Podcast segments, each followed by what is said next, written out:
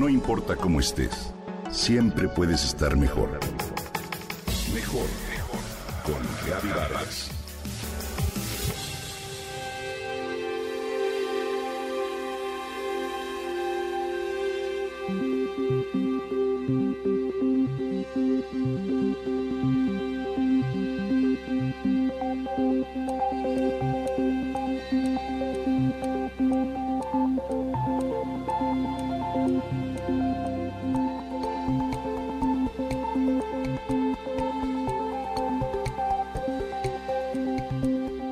Seguramente estarás de acuerdo conmigo en que hablar por teléfono tiene algo de magia. Aunque podamos entender los mecanismos tecnológicos que hacen funcionar a estos aparatos, no deja de ser prodigioso escuchar de cerca la voz de alguien que está del otro lado del mundo.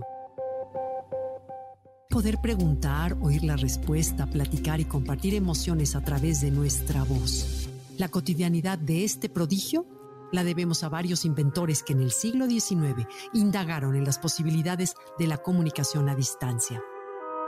Fue finalmente Alejandro Graham Bell, escocés que había emigrado a los Estados Unidos, quien patentó el teléfono en 1876.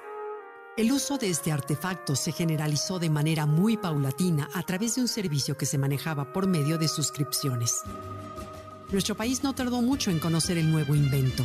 La primera llamada telefónica de México se hizo en 1878 de la Gendarmería de Tlalpan al centro de la capital.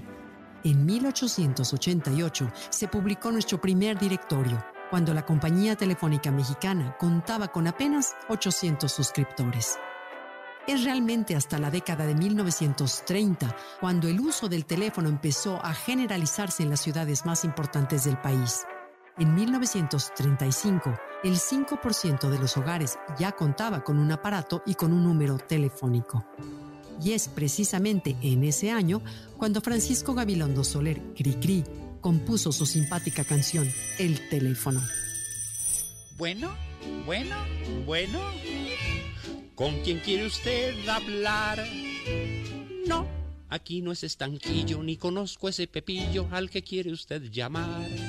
Los quebraderos de cabeza de Doña Zorra, protagonista de la canción, seguramente reflejaban el hartazgo de muchas amas de casa que debían contestar llamadas equivocadas que las distraían de sus labores cotidianas. Y te comparto un dato curioso. Por aquellos años, el servicio era aún deficiente y las operadoras hacían frecuentes llamadas solo de prueba. El usuario debía contestar bueno si el sonido era correcto y malo si no lo era. De ahí viene la manera tan peculiar que tenemos en México de contestar el teléfono diciendo, bueno. Mucho tiempo ha pasado desde entonces. Los viejos aparatos que se marcaban por medio de un disco se han convertido en antigüedades. Los teléfonos fijos de las casas se usan cada vez menos y todos cargamos un aparato telefónico en la bolsa o en el bolsillo. Sin embargo, en la actualidad, los servicios de las aplicaciones de mensajes han sustituido la comunicación directa a través de la voz humana. ¿Te puedo marcar? Escribimos ahora antes de realizar una llamada telefónica. Y lo decimos con cierta pena como tratando de no interrumpir en el terreno privado de las personas. Esto se justifica cuando se trata de mensajes de trabajo o de negocios, mas no toda la comunicación se limita a eso. Durante el confinamiento por la pandemia se puso en evidencia la importancia de escuchar la voz de los amigos y de los familiares para sentirnos seguros y mantener el buen humor.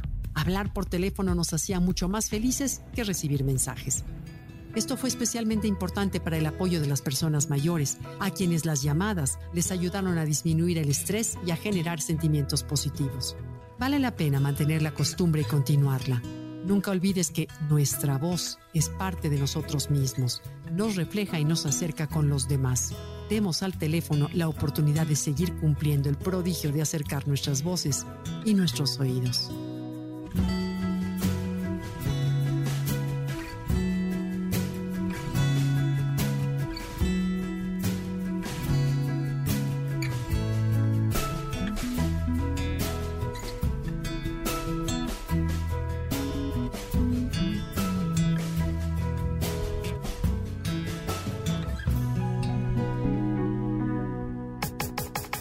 Comenta y comparte a través de Twitter. No importa cómo estés, siempre puedes estar mejor. Mejor, mejor, mejor. Con Gaby Vargas.